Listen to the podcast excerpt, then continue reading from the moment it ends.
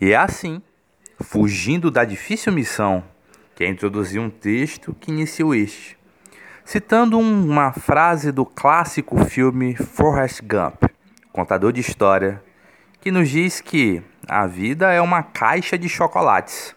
Você nunca sabe o que vai encontrar. Feito isso, vamos abrir essa caixa e descobrir quais bombons encontramos. Época de Páscoa é demais, não? Vale lembrar que nos tempos de escola não se falava outra coisa senão de chocolate. Quantos ovos você ganhou? O que veio no seu? É claro que não podia faltar aquele amigo que tinha o mais caro, o maior, que tinha o melhor brinquedo.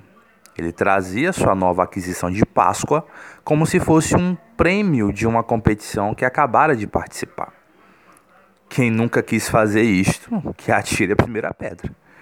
Eu quis, mas não deu muito certo, porque quando tentei, descobri que era intolerante à lactose. E aqui começamos nossa jornada. Ainda bem que existem os ovos de Páscoa para quem tem intolerância à lactose. Seria muito injusto deixar uma grande parte da população sem comer um chocolate delicioso, como se estivesse fazendo graça. Os intolerantes sofrem algumas vezes com isso. E preciso comprar leite sem lactose, Nescau sem lactose e, claro, ovos de Páscoa sem lactose. Bem, acho que não será necessário dizer aqui o que acontece se o intolerante à lactose, descuidado, e, por acidente, comer um ovo sem essas restrições. Aliás, é bom perguntar se os intolerantes devem comer tudo sem lactose? Qual o real problema dos intolerantes?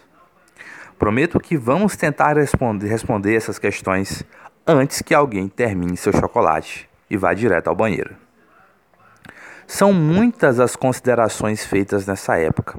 Tem o coelho, tem o chocolate em formato de ovo, tem aquelas brincadeiras de esconder os ovos para achá-los.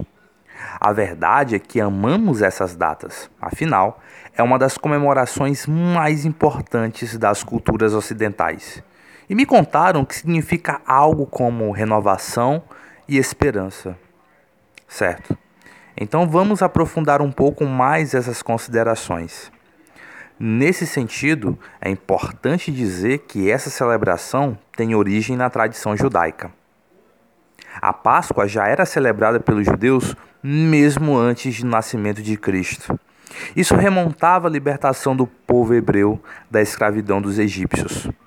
Por isso, o termo Páscoa tem origem na palavra hebraica Peshach, que nos leva a essa libertação dos judeus.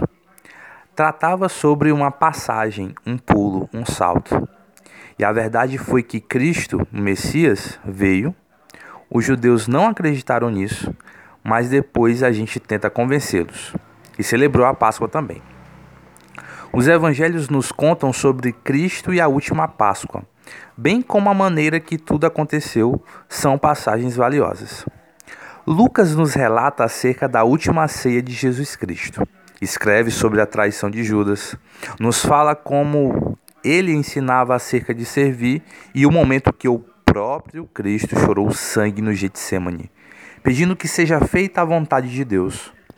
Nas palavras do pastor Renato Vargens, naquela sexta-feira, os discípulos foram dormir com medo, apavorados, culpados e assustados. Mas em breve seria domingo, e o seu Cristo ressuscitaria dentre os mortos e tudo mudaria. Mas por que falar disso tudo? Qual a importância? Acredito que a pergunta deveria ser inverso de modo que fosse. Por que não falar disso tudo se é exatamente sobre isso que se trata? Certo, tudo bem. Vamos voltar aos ovos de Páscoa então e perguntar qual o real problema dos intolerantes à lactose. Não estou sendo injusto ao afirmar que possuímos uma deficiência que nos acompanha desde o início. É uma deficiência de nascença, é um problema que está em todos nós e se mostra quando comemos chocolate, mesmo não podendo comê-lo. Um eu caindo que diante do bem e do mal escolhe caminhar pelo caminho que nos distancia do que é certo, do que é correto, somos desobedientes. Qual o real problema dos intolerantes? Nascemos com uma deficiência e precisamos de Cristo para enxergar por completo. O que seria do Nescau sem lactose, do leite sem lactose? O problema real para os intolerantes não é a presença de lactose, nem a solução, é a ausência dela. É a deficiência de lactase, uma enzima que tem como função quebrar as moléculas de lactose e convertê-las em glicose e galactose. Dessa forma, seria necessário ingerir uma enzima para poder comer chocolate com lactose. O que seria da Páscoa sem um coelho? O que seria da Páscoa sem o ovo de chocolate? O problema real para os intolerantes não é a falta do coelho ou a ausência do ovo de chocolate, nem a solução é a presença deles. É a deficiência de sentido, que tem como função converter os simples ovos de chocolate em ovos de Páscoa deliciosos. Se tirar o sentido, não há razão para celebrar a Páscoa. Então coloque sentido nessa celebração. O que seria da Páscoa sem que Judas traísse Jesus? O que seria da Páscoa sem a libertação do povo de Israel do Egito? O problema real para os intolerantes não é a presença de um boneco sendo enforcado em praça pública todos os anos, nem a solução é a libertação do povo de Israel do Egito. O problema é a deficiência de enxergar Cristo, que converte a traição em perdão e a libertação de um povo na salvação de toda a humanidade. Veja bem, se tirarmos a lactase do nosso organismo, seremos intolerantes à lactose.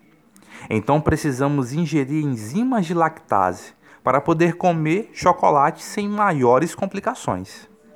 Se tirarmos o sentido de celebrar a Páscoa, então não iremos comprar ovos de chocolate ou acreditar em coelhos da Páscoa.